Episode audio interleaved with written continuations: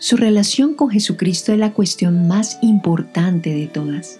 La salvación eterna depende de aceptar y confesar a Cristo. El apóstol Pablo escribió, Si confesares con tu boca que Jesús es el Señor, y creyeres en tu corazón que Dios le levantó de los muertos, serás salvo, porque con el corazón se cree para justicia, pero con la boca se confiesa para salvación. Pero, ¿qué significa confesar a Cristo? ¿Qué implica la confesión pública de fe en Cristo?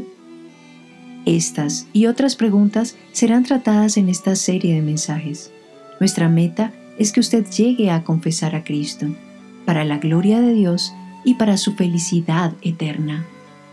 Hoy meditaremos juntos a la luz de su palabra.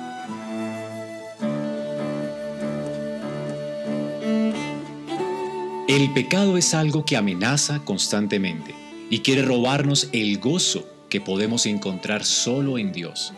Confesando nuestros pecados y apartándonos de ellos a diario para servir a Cristo, podemos disfrutar más plenamente de la presencia de Dios y esto trae gozo a nuestra vida.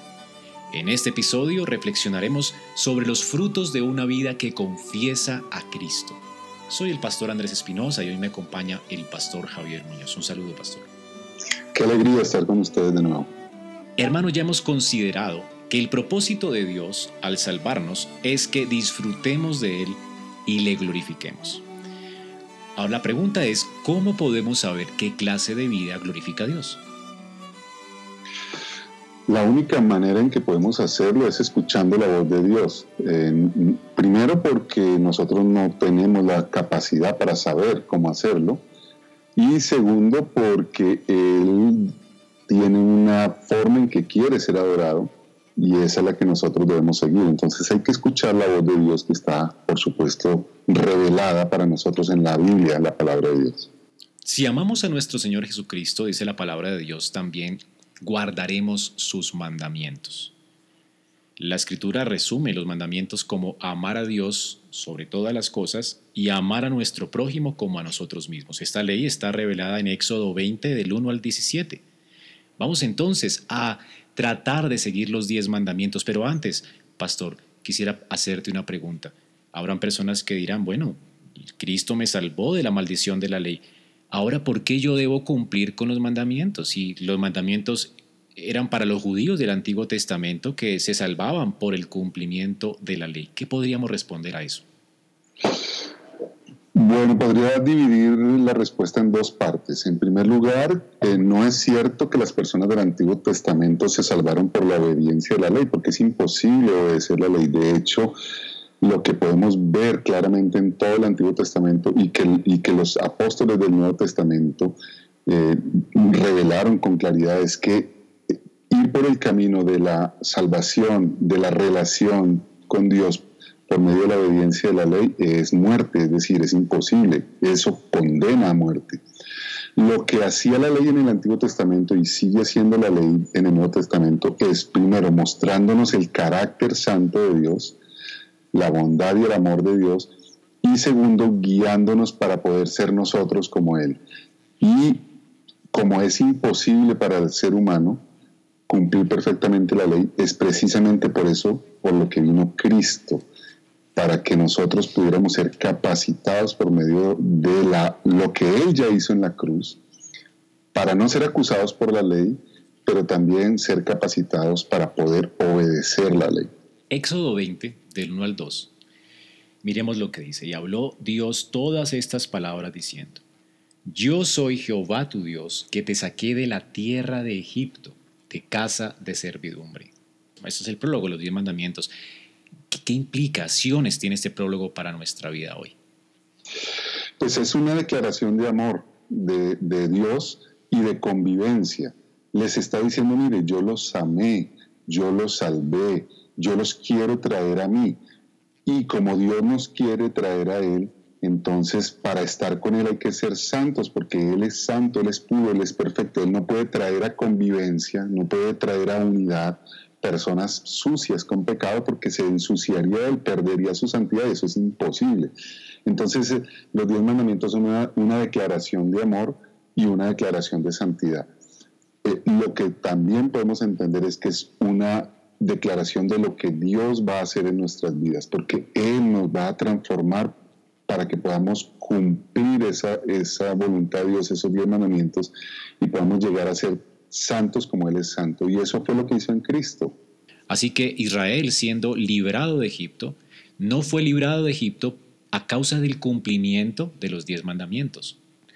Ellos son librados de Egipto por gracia, al igual que nosotros. Ahora, los diez mandamientos, como dices tú, pastor, fueron dados no a causa de que por medio de ellos podamos ser salvos o por medio de ellos Dios pueda redimirnos, sino que los mandamientos son una expresión del amor de Dios para nosotros para que aprendamos a convivir con Él. Esto es muy hermoso, ¿verdad? Bueno, pastor, vamos entonces a estudiar los diez mandamientos de una manera eh, amplia, de manera que podamos entender cuál es la voluntad de Dios para nuestra vida.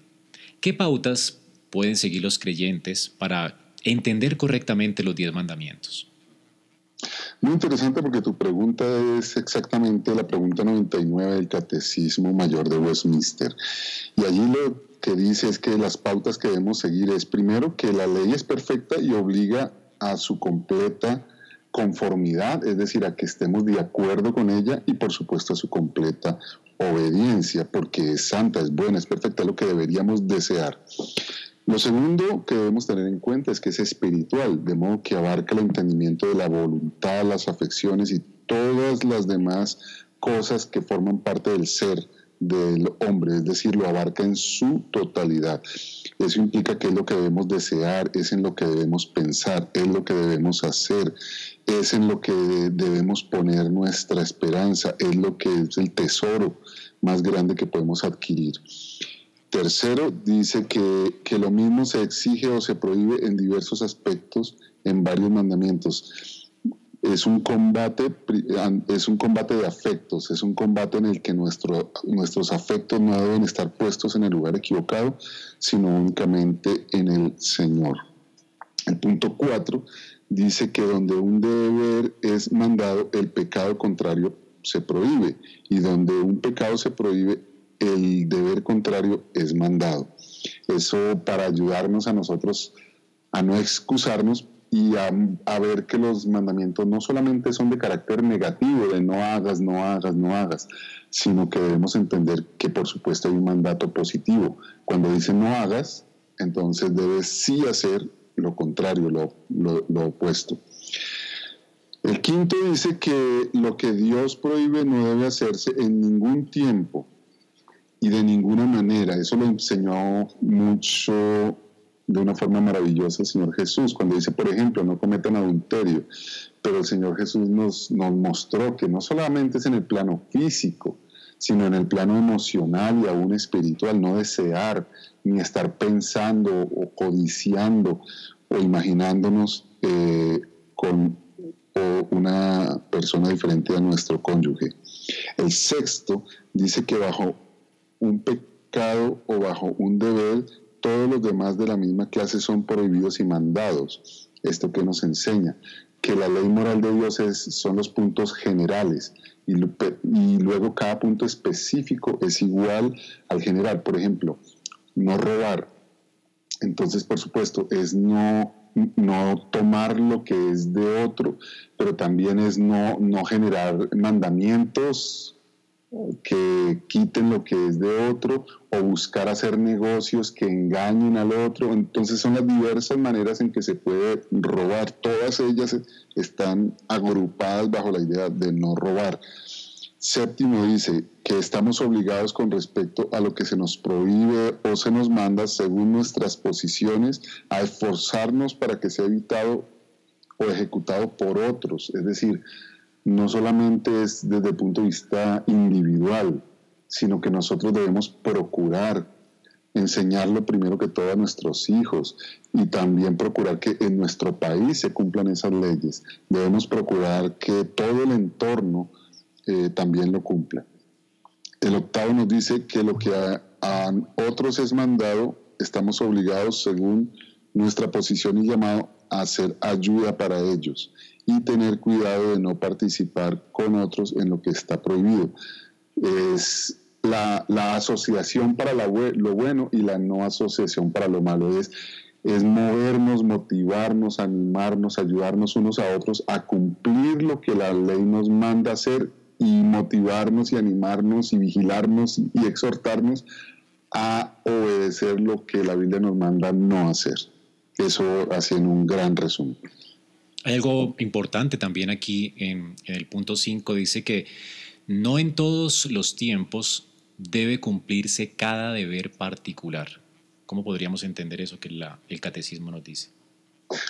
Eh, en el caso de matar, que ya dije, por ejemplo, eh, hay guerras que son lícitas, hay, hay leyes de Dios en las que hay que dar muerte a alguien a causa de su grave pecado, sobre todo porque es muy corrosivo para la sociedad. Entonces, en ese caso es Dios el que manda por ejemplo, cuando eran encontradas personas en adulterio, Dios en el Antiguo Testamento eh, mandó que esas personas fuesen eh, sentenciadas a muerte, sí, porque es muy corrosivo para la sociedad. En ese caso, fíjate que pues está condenado a muerte, pero no significa que nosotros matamos según nuestro albedrío, sino que estamos obedeciendo a Dios. También hay, eh, hay guerras santas, incluso en el Antiguo Testamento el Señor también envió a la guerra. Guerra Santa. Entonces, eso es lo que debemos también tener en cuenta. ¿Qué, utilidad específica tiene la ley para la gente que no conocía a Cristo?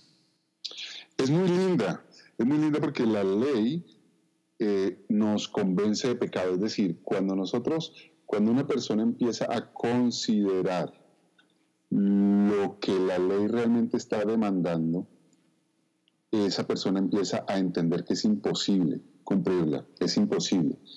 Y guiados por el Espíritu Santo, aquellos que Dios quiere, llegan al entendimiento que necesitan un Salvador.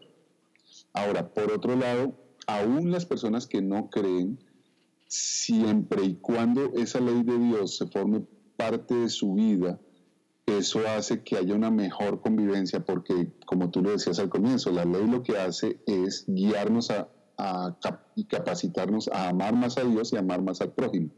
una persona no creyente pues no puede amar a Dios, eh, pero si obedece los mandamientos, por los, sobre todo los que tienen que ver las relaciones interpersonales, pues va a tener eh, ese, ese país, ese ambiente va a tener una mejor convivencia. restringe la maldad, la ley de Dios, obedecida aún por las personas que no son de Cristo, les ayuda porque restringe la maldad en el lugar, eh, en su hogar y en el lugar donde viven. ¿Y qué utilidad tiene entonces la ley moral para los que ya creemos en Cristo? Para los que creemos en Cristo, pues nos capacita, nos ayuda, porque la pregunta nuestra, cuando yo estoy enamorado, la pregunta que yo tengo es, ¿qué quiere? ¿Cómo puedo agradar a la persona a la que yo amo? Y cuando estamos en Cristo, estamos enamorados de Cristo y la pregunta que surge, que aflora en nuestro corazón enamorado es ¿cómo puedo agradar a Cristo? ¿Cómo puedo agradar a Dios? Los diez mandamientos son la respuesta. Nos dicen lo que a él le gusta, como cuando podemos preguntarle a una persona que, que conoce bien a nuestro ser amado, y le preguntamos qué le gusta y dice, no, le gustan las chocolatinas. Ah, bueno, entonces corremos a comprarle chocolatinas o le gusta la, tal cantante y entonces corremos a comprarle el disco de ese cantante. Así pasa con el Señor. ¿Qué le gusta a Cristo? Y entonces la Biblia nos responde, bueno, mira, aquí hay estas cosas son las que le gusta al Señor.